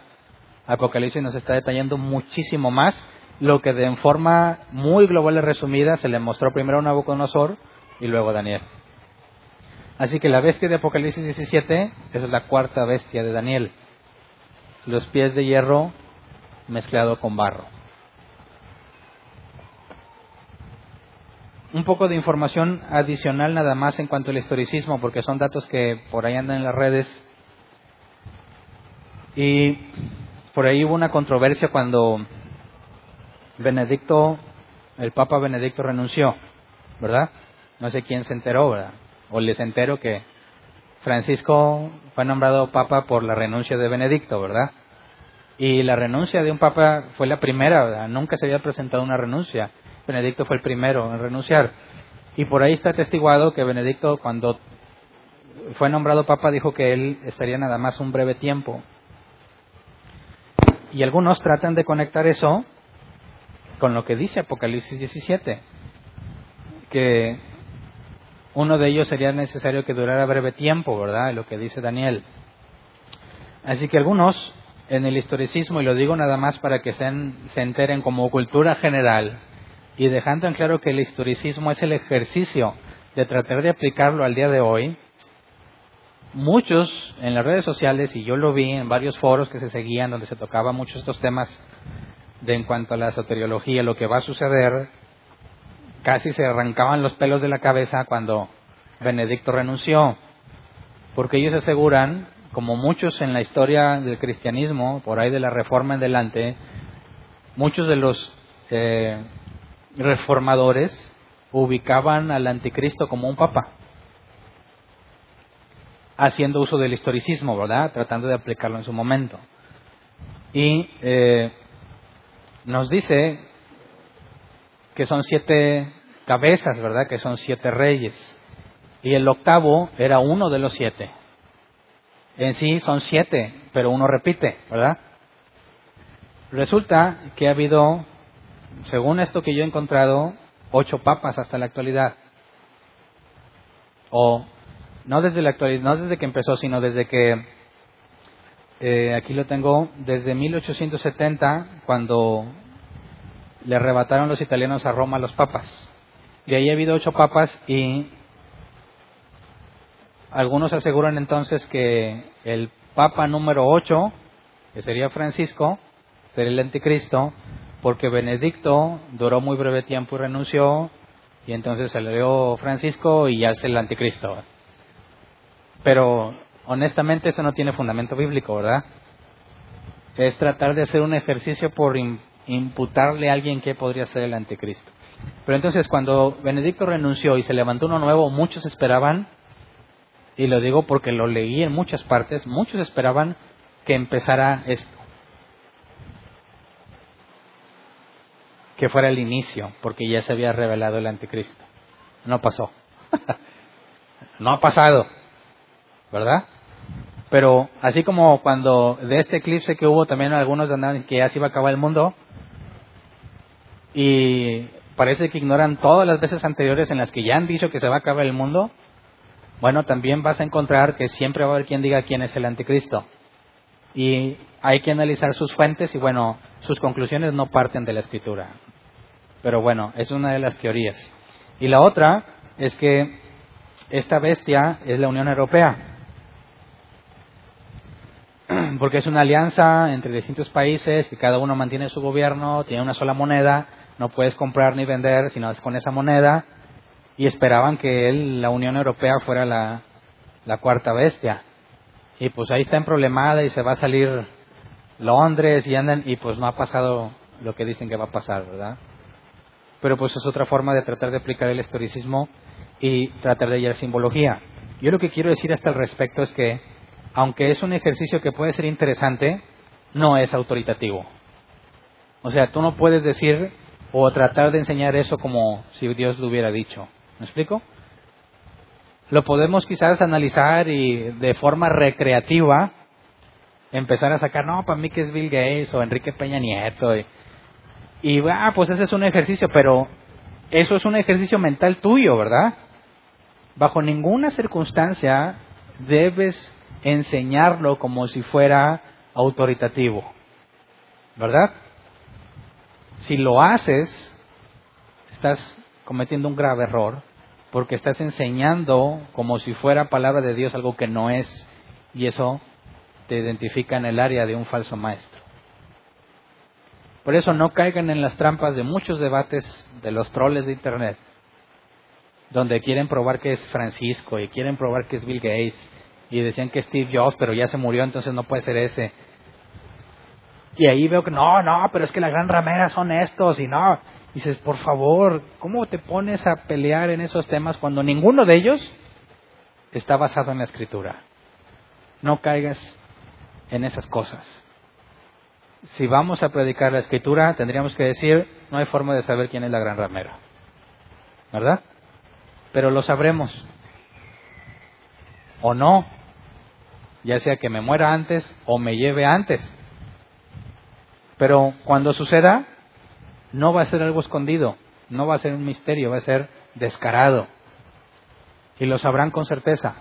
Así que no vale la pena echarle la culpa ni a Francisco, ni a los católicos, ni a Bill Gates, ni a Peña Nieto, ni a la Unión Europea. No tiene sentido.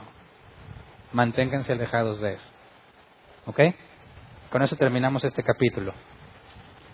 Próxima clase vemos cómo va a ser destruida y las características de su destrucción. Hasta ahora lo que se nos mostró es cómo ejercía su control y analizando las profecías vemos que esta mujer tiene influencia sobre el último reino de Satanás en la tierra. ¿Ok? Vamos a ponernos de pie y vamos a orar. Aún voy a mencionar cuando lleguemos al juicio del gran trono blanco, vamos a analizar el juicio de Dios sobre los hombres y vamos a volver a tocar el tema de la soberanía y la responsabilidad humana ante sus obras, a pesar de que hayan sido predestinadas desde el principio de la creación. Pero hagamos el ejercicio hoy de primero pedir humildad para permanecer en la escritura, no hablar más de lo que está escrito, como se nos dice, no hablar más de lo que está escrito y mantenernos. Y si tú conoces algún o tienes la oportunidad de estar ante uno de esos troles que les encanta echarle la culpa o por señalarlos como la gran ramera a alguien, aprovecha la oportunidad y dime, a ver, muéstrame bíblicamente qué son. Si no lo puedes probar, entonces calladito te ves más bonito. No hagas que se vitupere la escritura por conclusiones tuyas. ¿Verdad? Es que vamos a orar, Señor. Gracias porque nos permites analizar toda esta información, Señor, con paz entre nosotros. Nadie nos persigue, nadie nos amenaza. Nos has dado libertad para hacerlo y lo hacemos, Señor, porque es gracias a ti que podemos también escudriñar las escrituras, pero queremos pedirte que siempre no, no quede solo el conocimiento en nuestro cerebro, Señor, sino que tú hagas la obra que solo tú puedes hacer y que este conocimiento se transforme en, en acciones, en obras en nuestras vidas. Que no nada más seamos oidores, sino que también seamos hacedores, Señor. Que lo que hemos visto, la forma en que tú tienes control sobre todos los eventos que suceden y sucederán, nos lleve a vivir una esperanza en ti, Señor. Que nos lleve a vivir esperando no ser destruidos o perdidos, sino confiando en la seguridad de tu omnipotencia, Señor, en la, en la seguridad del decreto divino que has establecido desde antes de la fundación del mundo. Que podamos, Señor, en medio de nuestros errores, tropiezos y defectos, permanecer perseverando. Solamente por medio de ti podemos perseverar, Señor. Tú pones el querer como el hacer. Así que concédenos, Señor, en medio de tantos tropiezos que tenemos en nuestras vidas, poder vernos no nada más en lo personal, en lo que nadie sabe de nosotros, Señor, sino que podamos ver entre unos y otros cómo perseveran, que podamos ver la obra de la perseverancia reflejada en nuestros hermanos en la iglesia, que no sea algo que solo quede reservado para nosotros, que no nada más nosotros seamos testigos de la perseverancia que nos has dado, sino que nuestros hermanos en la congregación de forma visible lo puedan ver. Que esa perseverancia, Señor, en medio de todas las dificultades que has permitido que pasemos, nos ayude a ser animados y edificados y a seguir adelante a pesar de nuestros errores. Señor, enséñanos a esperar en ti, a esperar tu justicia, pero mientras tanto, concédenos vivir, Señor, no como se describe la gran ramera, personas que afirman conocerte pero que en sus obras lo niegan, personas que esparcen doctrina errónea, Concédenos, Señor, sobre todas las cosas, ser llamados siervos fieles. Queremos escuchar las palabras que, por nos, que salgan de tu boca, Señor, en el día en que vengas por nosotros. Bien, buen siervo y fiel. En lo poco fuiste fiel, en lo mucho te pondré. Entra en el gozo de tu Señor. Concédenos, Señor, según tu designio y tu misericordia, escucharlo de ti, Señor, y sabernos protegidos durante toda nuestra vida para que se cumpla lo que tú has determinado según tu soberana voluntad. Gracias de antemano porque nos has sostenido y nos sostendrás. Amén. ¿Pueden sentarse? Vamos a pasar a la sección de preguntas.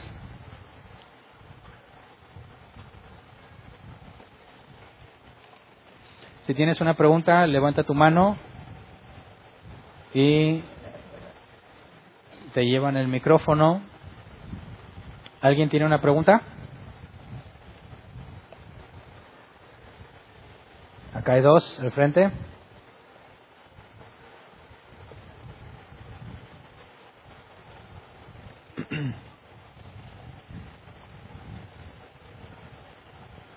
Gracias, buen día hermanos. Buenos días. Pastor, en los referente a los diez cuernos, en el versículo 12 dice que recibirán autoridad como reyes juntamente con la bestia y dice que pelearán contra el cordero. Pero luego en el versículo 16 dice, los diez cuernos que viste, después dice que aborrecerán a la ramera y la dejarán desolada y desnuda y devorarán sus carnes y la quemarán con fuego. Entiendo, pastor, que primero le dan autoridad y pelean junto con la bestia contra el cordero y después esos mismos, dice, los diez cuernos después la aborrecen, la dejan desolada, desnuda y devoran su carne. ¿No son los mismos diez cuernos o, son los mismos y primero hacen eso y luego hacen otro? Sí, son los mismos, pero fíjate que es en futuro pelearán contra el cordero. Eso es lo que vemos que sucederá en el Armagedón. Primero, le dan su autoridad a la bestia y la ramera ejerce dominio sobre ellos. Luego se rebelan contra la ramera. Y luego después se cumple lo que dice en futuro, pelearán contra el Cordero. En el contexto de lo que Juan está hablando, nos dejó a punto de ver lo que sucedería en el Armagedón. Y cuando nos habla de que pelearán contra el Cordero, entonces podemos ubicarlo en el Armagedón. Ok, entonces entiendo, pastor, que esa parte donde dice que pelearán con el Cordero no es en la primera mitad de la semana 70, es lo que me estás diciendo. Okay. Eh, pastor, en el versículo 4 dice, la mujer estaba vestida de púrpura y escarlata, adornada de oro, de piedras preciosas y de perlas, y tenía en su mano un cáliz de oro lleno de abominaciones. Estas utensilios, por así decirle, no son los que creo yo que utiliza la Iglesia Católica en sus, en sus vestimentas, los tipos esos creo que usan estos colores y creo que usan un cáliz y eh, la verdad lo desconozco, pero he oído que coincide con, la, con los tipos que se dicen ser. Ah, bueno, y precisamente hablando de ese pasaje donde dice que se harán pasar por Dios y se sentarán, pues al menos yo entiendo y he visto que esos tipos, que esas personas que se dicen papas, pues se hacen pasar por Dios y millones de personas en el mundo para ellos son como un Dios. ¿Es mera coincidencia, pastor? Eh, o, o sea, coinciden estas señales que vienen en estos versículos con los, yo no les digo amigos de la Iglesia Católica, pero con los de la Iglesia Católica, ¿es pura coincidencia? Es que si partes del texto, el contexto histórico nos lleva a una mujer enriquecida con elementos de realeza. El púrpura y el escarlata tenían que ver con alguien de la realeza y de hecho de que esta mujer esté encima de la bestia y aún los, encima de los reyes de la tierra es una posición muy privilegiada. De ahí a que esté hablando específicamente de lo que los católicos hacen hoy en día, no hay base. Por eso el historicismo es, si tú me preguntaras ahorita, ¿quién podría aplicar con esas características? Ah, podrías decir, se parece mucho a lo que hace la Iglesia Católica. Pero es imposible concluir que ahí habla de la Iglesia Católica porque no está ni en el contexto, ni en la mira, ni en, ni en nada. O sea que sí se parece, pero tendríamos que decir ahorita, como no somos Dios ninguno de nosotros, es pura coincidencia. Es historicismo, tratar de aplicarlo a, lo que hay ahorita. O sea que estos tipos se vistan igual y usen un cáliz igual y se hagan pasar por Dios, es pura coincidencia. Puede ser, pudiese ser que sean, pero si avanza el tiempo y no, pues entonces no son. A eso es lo que me refiero con que no lo puedes enseñar como algo utilitativo, ¿verdad? Pero si dijéramos, si pasa ahorita, ah, podríamos empezar a sacar culpables, ¿verdad? Pastor, referente a el sentido de la palabra bestia, porque eh, la bestia, la primera, la segunda, y puras bestias, ¿verdad? El sentido de la bestia tiene que ver con, con destrucción, con devorar, con muerte. Y mi pregunta, pastor, es referente a que como seres humanos somos muy dados a lo visible, ¿verdad? Por eso la gente se ha hecho ídolos, imágenes y cuánta cosa. No digo que no sean útiles las imágenes que presentas, pastor, pero si en la mayor parte de los versículos podemos entender que se trata de reinos, de hombres, que es una simbología, como que ¿qué caso tiene, pastor, que damos animalitos, pues que sí se vean muy feroces y muy grandes y muy temibles? Hasta donde yo he entendido, pastor, no sé, la mayoría de esas bestias que hemos visto en la escritura, como que no es literal, ¿verdad? Como que no van a ser ese tipo de animales. No, yo no digo que la, esa bestia la vas a andar viendo Sí, sí, caminando, no, ¿verdad? Porque somos muy fantasiosos, ¿verdad? Ay, el pastor Hernán puso ahí la bestia de tantos cuernos y tantas cabezas. Pone su O sea, foto y le prende sí, veladores. ¿Estás de acuerdo que no es así? ¿verdad? Y por último, pastor. o sea, menciona- eso nada más es para que te des una idea de lo que pudo haber visto Juan o Daniel. Porque a veces es complicado decir, a ver, tiene siete cabezas y esto y lo otro, y es difícil armar en la imaginación lo que vieron. Eso es un apoyo, en ninguna forma significa que Sí, eso es lo que vio o que eso es lo que va a hacer. Ahora sí, lo último, pastor. Mencionas a Bill Gates y la Unión Europea y todo eso. Ah, ¿Tienes algún problema en mencionar a la masonería, a los Illuminati? ¿Mm? Siguen siendo eh, ejercicios mentales para tratar de determinar, ¿verdad? Que si hay un orden mundial que controla todo y las torres gemelas y todo, pues bueno, pudiese ser, pero no de forma autoritativa, ¿verdad? Pero tú no tienes en lo personal ningún problema con que lo menciones. No. Así como los rumores del pueblo dicen, ah, que Bill Gates y que tal fulano. O sea, igual no tienes ningún problema en mencionar. Se dice que pueden ser los Illuminati, se dice que pueden ser los masones. Sí. ¿no? Los reptilianos. ¿sí saben quiénes son los reptilianos? ¿verdad? Una, según ellos, una civilización desconocida que vive bajo la tierra, que son como reptiles, y Obama era un reptiliano.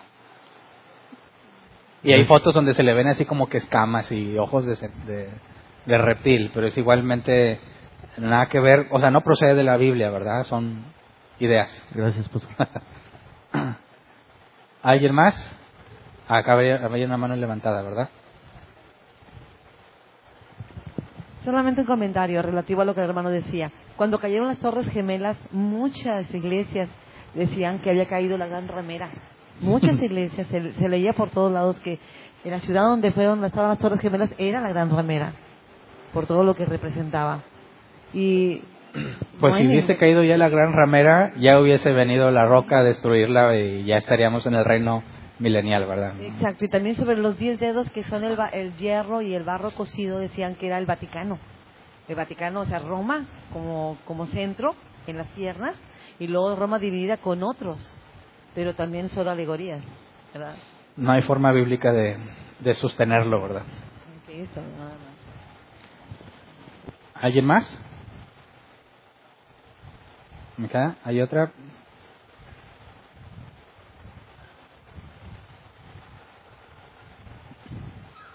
Buenos días. Buenos Ahorita que días. mencionaste Ezequiel 16 sobre la similitud que tiene con Apocalipsis, este, ¿es futurista o es antes de que Nabucodonosor capturara y destruyera Jerusalén? Se le Es que- condenó a los israelitas en ese tiempo. No sé si ese capítulo está hablando algo futuro o, sea antes de... Es que mira, si te fijas, bueno, en cuanto a la analogía, yo dejé claro que no estoy asegurando que sea Jerusalén, ¿verdad? Sino que hemos visto una aplicación muy similar de parte de Dios a Jerusalén como esta gran Babilonia. Y tendría sentido si hay una rebelión de la parte de los israelitas y se reconoce el anticristo como deidad y se mete al templo y eso entonces tendría sentido. Pero es parte de esa profecía se cumplió, ¿verdad? Pero también vemos que hay la, la profecía del Antiguo Testamento, hay mezclas entre las cosas que ya pasaron y cosas que van a pasar. Y hemos visto desde el principio de Apocalipsis cómo Jesús en la sinagoga leyó y dijo que se había cumplido una profecía de Isaías, pero no se cumplió toda. No se cumplió la parte de que eh, ya no habría dolor y no habría tristeza y eso quedó pendiente. Así que estaba profetizado, hay cosas que se cumplen en un momento de tiempo, pero quedan otras pendientes. Pero si tú analizas las profecías sobre Babilonias, no todas se han cumplido al pie de la letra. Sobre la destrucción de Egipto y que los egipcios vendrían a adorar a Dios, no se ha cumplido. Y es algo que vimos que Egipto fue destruido, ¿verdad? Así que parte se cumplió, pero elementos de esa profecía aún no se han cumplido y vemos que muy probablemente tendrán cumplimiento cuando analicemos el reino milenial, donde todas las naciones vendrán a servirle a Dios. Ok, gracias. ¿Alguien más?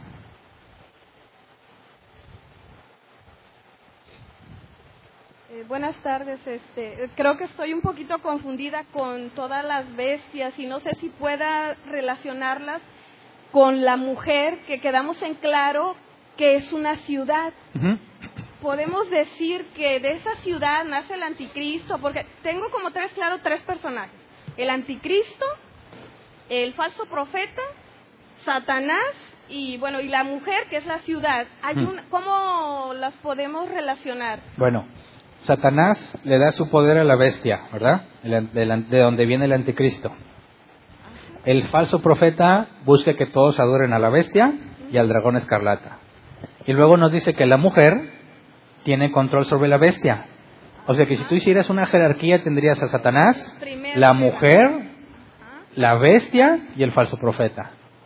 Porque el falso profeta lleva adoración a la bestia y la mujer está encima de la bestia. Pero no, como la mujer es una ciudad, no podemos decir que de esa ciudad nació el anticristo. No, porque es de la bestia, uno de los cuernos es el anticristo. No de la mujer. La mujer no tiene nada que ver con la bestia, pero tiene influencia sobre la bestia. De esta ciudad en particular, de ahí va a brotar toda la idolatría en el mundo.